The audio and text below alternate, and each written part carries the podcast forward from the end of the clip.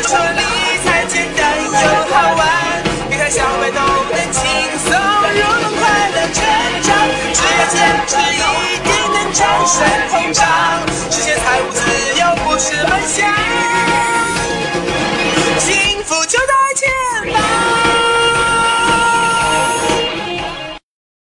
那个是理财，简单又好玩。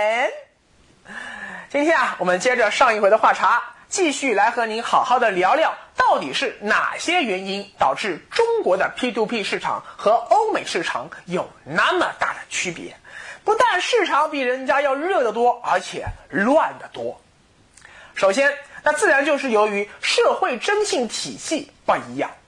为什么在英国、美国没有任何一家 P2P 公司会说“我来担保本息安全”，而不像在中国啊，又是要担保，又是要抵押，最好呢还要在线下是实地审查一下贷款人真实信用记录？就是因为人家已经建立了一套比较完善的社会征信体系，借钱给你之前就已经知道了你这人的社会信用记录的情况到底如何。如果信用记录一塌糊涂，压根不可能有任何一家 P2P 平台会允许你发布借款信息。反过来说，如果你的社会信用记录很良好，又怎么会为了这么一点小钱而轻易的去损害自己宝贵的信用记录呢？所以啊，人家的 P2P 违约率就非常低，是可控的，一般就不用特别去担心会遇到骗子。但是中国目前的征信系统还很不完善。力哥去央行网站上查过我本人的征信记录，目前只能查到我的信用卡和房贷的信用记录，其他的信用记录啊，比如像我有没有考试作弊，有没有乱闯红灯，有没有地铁逃票啊，有没有欠缴水电煤、手机费、房租、物业管理费，这些事关我个人诚信的重要信息，通通查不到。可就算是信用卡和房贷的信用记录，也不是对所有人开放的。那些 P2P 平台就压根进不了央行的征信系统，查不到借款人的这些信息，就是因为整个中国现在的社会征信体系既没有完整的建立起来，又没有实现跨部门、跨区域的信息联网，所以中国的 P2P 平台如果不做出对保本或者保息的这种承诺，就很难有投资者愿意或者敢把这个钱借出去。哦，我把钱借给你这个人了啊！你这人信用记录到底怎么样？我不知道，心里没有底呀。那我哪敢借钱呐？第二啊，是不但我们的征信体系不完善，我们中国人的诚信度，你懂的，和欧美国家的这个国民的这个素质啊，你就真的是完全不能比呀！啊这不是力哥崇洋媚外啊，这个是大家有目共睹的。今天的中国啊，为了赚钱，商家丧尽天良的事情。请问做的还少吗？欠一屁股债不肯还成老赖，请问这个社会上还少吗？在第一季的最后一集啊，我说过，要从财务自由走向更加重要的生命自由，中国人现在最欠缺的是信仰。你如果不相信无时无刻都有一个上帝之眼在盯着你，你如果不相信死后会受审判、会下地狱，你如果啥都不信。请问你又怎么会发自内心的讲诚信、守信用呢？所以啊，不但是有很多借款人不讲诚信，作为中介平台的 P to P 也很容易出现不讲诚信啊，老板携款跑路的这样一种情况。因为大家都是想着今朝有酒今朝醉，先赚一票走人再说。所以在这样的一个既没有外在的法律制度来严厉的惩罚你的不诚信行为，同时又没有内在的道德信仰来制约、来约束你的不诚信行为的社会里，理想中的为金融脱媒而生的 P2P 模式根本不可能真正建立起来。第三，中国和美国当前的金融环境也很不一样。现在，美国银行对个人的无抵押贷款利率一般在百分之十五以上，信用卡透支年化利率更高，一般在百分之十八左右。这个和中国现在的情况啊，其实差不多。但 P2P 贷款的利率就很不一样了。美国大部分 P2P 平台上的贷款利率只有百分之十到百分之十四，低于银行小额贷款利率和信用卡透支利率，所以就发生了中国人看起来很搞笑的一件事情。就是美国有超过百分之七十的 P2P 的借款用途都是拿去还信用卡的钱，你看啊，美国卡奴也一点不傻，很会理财，知道用低利息的 P2P 贷款去偿还高利息的信用卡贷款啊。你看这样就可以降低利息的支出了。你可能会说啊，你这扯淡扯淡了你，这只是大傻和小傻的区别，只有傻叉才会问 B to B 或者信用卡借利息那么高的钱。啊，对，你说的没错，真正会理财的人是不会为了买个 iPhone 六就去借利息那么高的钱。但是你也要知道啊，在美国这样一个社会福利又好，老百姓又没有储蓄观念，人人都喜欢呃超前负债消费的国家，借钱买个 iPhone 六还不是再寻常不过的事了吗？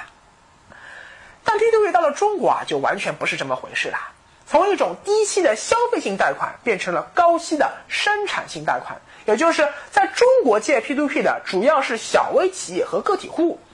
他们要做生意，缺少资金周转，但很难问银行借到钱，所以宁可向 P2P 借年利率百分之二十甚至百分之三十的钱。正是由于利率上的差异以及用途上的区别，导致中美两国的 P2P 借款人的违约概率大不一样。你想想看，美国人借 P2P 主要是老百姓透支消费用的，只要这人不失业，下个月有稳定的工资进账，还钱。不成问题啊，而且 P2P 的利率还比信用卡透支利率还要低，等于是还减轻了人家的还款负担，降低了违约风险。但中国人借 P2P 主要是小微企业做生意掉头寸用的，可做生意这种事情，哎呦，那真的只有天晓得能不能赚钱了。而且你如果再深入下去想一想，人都不是傻子。如果能问身边的亲友借到利息百分之六的钱，请问有谁会去问银行借利息百分之十二的无抵押贷款？如果能借到无抵押贷款，请问有谁会去问 P2P 借百分之二十利息的贷款呢？原因很简单，就是因为亲友和银行都不肯借钱给你，因为觉得你这个人不够诚信，觉得你这个生意风险太大，所以他们不愿意借钱给你。当你走投无路的时候，人们才会想到去借高利贷，才会想到去借利息比高利贷要低一点的 P2P。这种借款人的违约风险有多大，可想而知。而另外一方面啊，大部分美国老百姓都是拼命消费的月光族中国老百姓虽然也很穷，但是我们喜欢储蓄。因为养老、医疗、教育、住房这四座大山，哪样政府都靠不住，而且物价每年又涨那么快，所以我们总得想方设法让手里这点血汗钱拿去投资，保值增值，这是最起码的嘛。可是中国现在老百姓能够参与的投资渠道又很少，股市又一直不给力，所以一边是老百姓找不到高收益的理财工具，一边是许多小微企业又借不到钱。而 P2P 一下子就把这对干柴烈火，砰，给点燃了。但是啊，P2P 平台只有通过很高的利息，才能够把老百姓的钱从银行或者余额宝那里吸引过来，那自己还要从中赚取利息差，结果借给借款人的利息那就更高了，动不动就是百分之二十以上啊。